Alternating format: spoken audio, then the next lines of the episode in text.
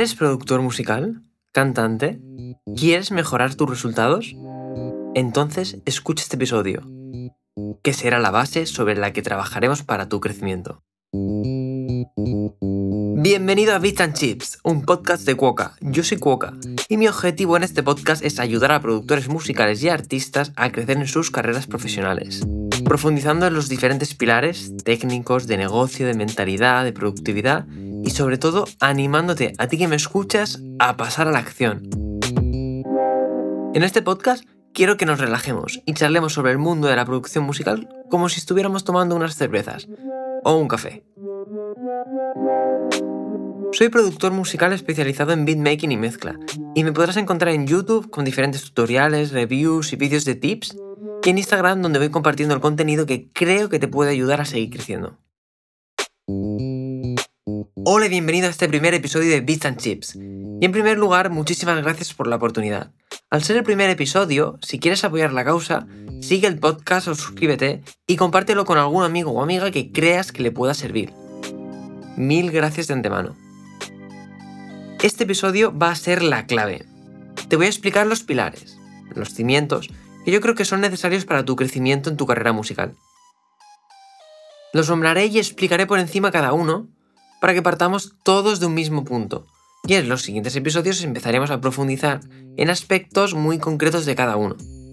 Así que vamos al lío. Pero antes de los pilares hay un paso previo a todo. Este paso previo se llama hacerte responsable. Y es que antes de todo es necesario que te hagas responsable de la situación. Es posible que hayan problemas, impedimentos o que estés en una situación que no sea la más favorable de todas. Al final son muchas cosas que no puedes controlar y ante eso te plantas con la opción de rendirte o de ni siquiera empezar. Pero tenlo claro, habrá baches en el camino.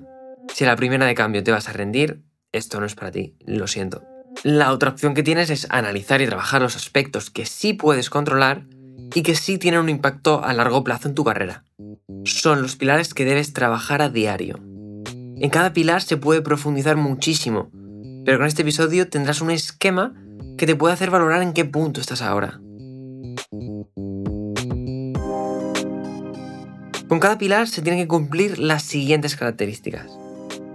En primer lugar, debes tener cada día un periodo agendado y determinado para trabajar y mejorar ese pilar. Y en el momento de trabajo hace falta focus. Concéntrate, enfócate, céntrate en trabajar. Sin distracciones. Deja las redes sociales por un momento y céntrate en mejorar y trabajar ese pilar. Otra característica es que cada pilar tiene que ser dividido en subtareas más sencillas que puedas empezar y finalizar el mismo día. Esto en concreto es para jugar con tu mente y producirte esa satisfacción de acabar cosas. Si tienes metas alcanzables a corto plazo, es mucho más probable que las consigas. Así que divide en subtareas y en metas alcanzables y celebra cada vez que completes una. Premiate. Por eso tienes que establecer una meta medible de cada pilar. Algo concreto,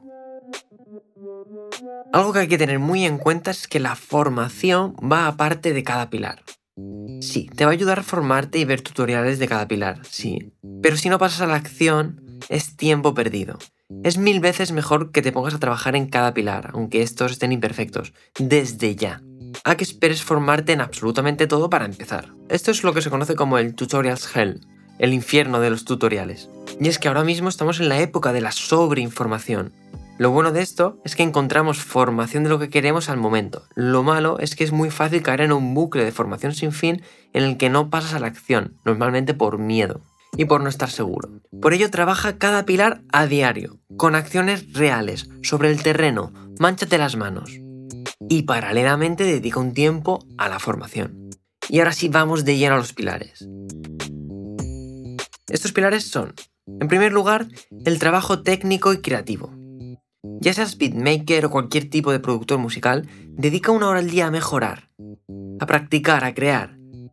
Esto te va a permitir ser impecable a nivel técnico a largo plazo, por un lado, y por el otro te va a ayudar a formar tu propio estilo, algo que te diferencie del resto, y esto es fundamental, como más adelante veremos. A nivel de formación, hay conocimientos que sí, son necesarios que adquieras, como teoría musical, estructura de una canción, conocimientos de mezcla, pero aquí la clave reside en que seas capaz de recibir cada semana muy poca información, pero muy precisa, pero que la apliques muchísimo.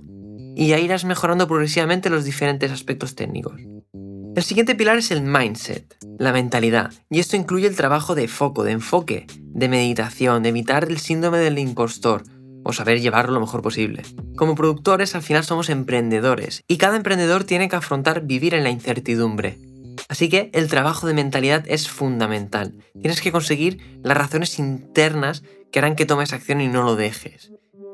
Así que trabaja tu disciplina y tu constancia. No soy un experto en esto, a pesar de que aplico muchas estrategias a diario para no decaer, pero en los diferentes episodios te iré aportando lo que realmente a mí me sirve. En siguiente lugar tenemos el trabajo de marca. Y esto está en relación a lo que decíamos antes, y es que hazte experto en algo y muéstrate a los demás. Si vas a vender a todo el mundo, nadie te va a comprar, a no ser que tires precios, y aún así no es fácil.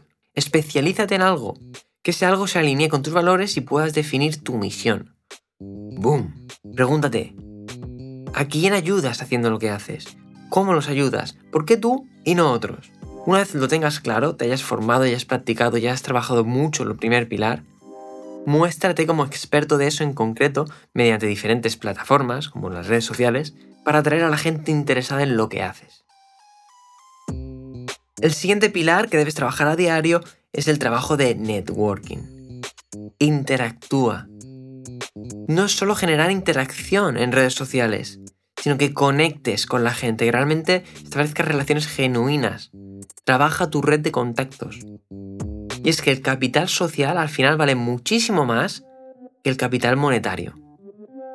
Para hablar claro, como productor musical, es mucho más factible que llegues a contactar con un cantante rapero famoso si tras trabajar tu red de contactos tienes a alguien de confianza junto a esa persona VIP, que si vas a hablar directamente con él y le haces spam. Hacer spam, amigos, no es hacer networking. Otro pilar fundamental que estaría genial que lo trabajes a diario es el de la venta. Mucho hemos tenido miedo a la venta y a veces nos enfocamos en crecer a nivel técnico pero no vendemos. Y aquí entonces hay un problema tenemos que perder el miedo al no. Piensa que si te dicen no, se están diciendo que no a ellos mismos, no a ti. Piensa una cosa, nos encanta comprar, pero odiamos que nos vendan. Hay que aprender a hacerlo de manera honesta y con la intención de ayudar a la persona a la que vendes. De hecho, si tu objetivo es ayudar a determinado grupo de personas y tienes el producto o servicio que les va a ayudar a llegar donde ellos quieren, si no les vendes, les estás negando esa ayuda. Si eso que haces es de calidad y requiere de esfuerzo, tiempo y acarrea unos gastos, se debe cobrar, se debe, se debe cobrar. Sería absurdo hacerlo gratis, porque no se podrá mantener en el tiempo. Así que hay que practicar la venta a diario, igual que el resto de pilares, entendiendo la venta como todo el proceso, desde que un potencial cliente te conoce hasta que al final que cierra la venta. Por último, el último pilar es el que llamo el entorno digital. ¿Qué hay afuera de tu burbuja? ¿Qué hacen los demás? Esto es un pilar extra que te va a ayudar a mejorar el resto de pilares. Observar qué hace el, observar qué hace el resto, cómo va el mercado, qué música está sonando. Y analizarlo te va a permitir aplicarlo en lo tuyo. Por ejemplo, si eres beatmaker, escucha y estudia las instrumentales que lo están petando ahora en tu nicho. ¿Qué tienen de diferente? ¿Qué sonidos utilizan? ¿Cómo estructuran el beat? ¿Qué espacio en la mezcla tiene cada elemento? ¿Qué BPM? ¿Qué tipo de escala? ¿Hay más de una melodía? ¿Son complejas? ¿Son simples? Contestando estas preguntas intentando replicar a modo de ejercicio en tu próxima instrumental, vas a asumir y aprender un nuevo conocimiento, vas a forjar tu estilo y te vas a poner a nivel de los top del mercado. Pero esto ahora aplícalo en lo tuyo. ¿Eres cantante? Haz lo mismo. Analiza el tipo de letra, las estructuras, las rítmicas, la temática, el tipo de melodía que lo que haces es mezclar, analiza la mezcla, cómo han distribuido los niveles de cada sonido y el paneo, qué instrumento tiene más presencia, la voz está lejos, está en primer plano, cómo han tratado la river, los drums tienen pegada, a qué nivel han puesto el resto de instrumentos, ¿es un sonido limpio o es más sucio? Sirve para todo. La clave de todo está en aplicarlo, es decir, en pasar a la acción. Y no te quedes solo a nivel musical o técnico, sino en el resto de pilares también. A nivel de mindset o mentalidad, ¿cómo es esa persona a la que admiras? ¿Qué tiene? ¿Cómo afronta los problemas? cómo ha conseguido lo que tiene, cómo trabaja su marca X artista o X productor, cómo conecta con su público, cómo conecta contigo, cómo vende, en público, en privado, tiene una tienda, cómo la anuncia. Y por último hay un pilar extra que es de suma importancia, que es el de medir. ¿Cómo ha ido todo lo anterior? Detecta el error y modifica para el siguiente día. Porque todo lo que se puede medir se puede mejorar. Así que después de trabajar cada uno de los pilares, mide los resultados. O ponte una meta. ¿Has cumplido tus expectativas? A lo mejor eran demasiado altas. Si es que no, ¿por qué? ¿En qué plazo puedes cumplirlas? ¿En qué has fallado? ¿Qué has hecho bien? ¿Qué sí que ha funcionado en lo que has hecho? ¿Qué no ha funcionado? Ahora que ya sabes todos estos pilares, y para acabar, quiero hablarte del efecto compuesto. El efecto compuesto básicamente es el efecto acumulativo de una acción que repites durante el tiempo y que otorga un resultado enorme que era impensable desde un inicio. Es la llamada bola de nieve. Quiero que imagines qué pasaría si cada día dedicas tiempo a cada uno de los pilares.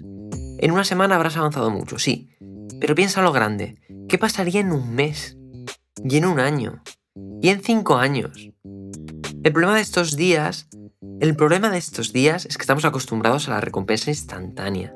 Que quieres tu recompensa en el acto y ni siquiera intentamos planificar algo a largo plazo.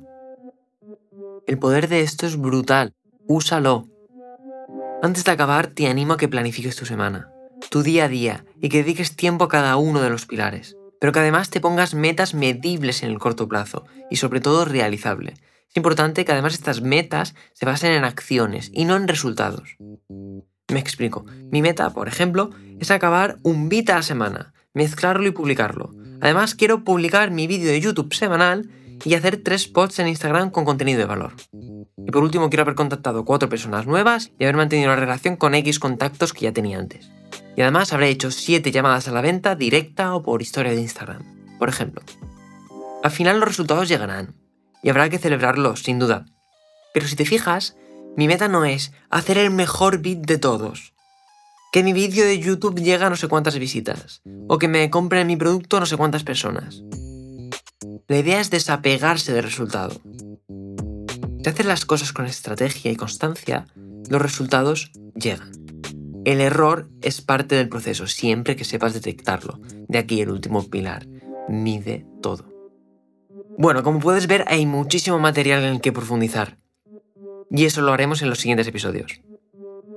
Y hasta aquí el episodio de hoy. Espero de verdad que te haya ayudado y motivado a pasar a la acción.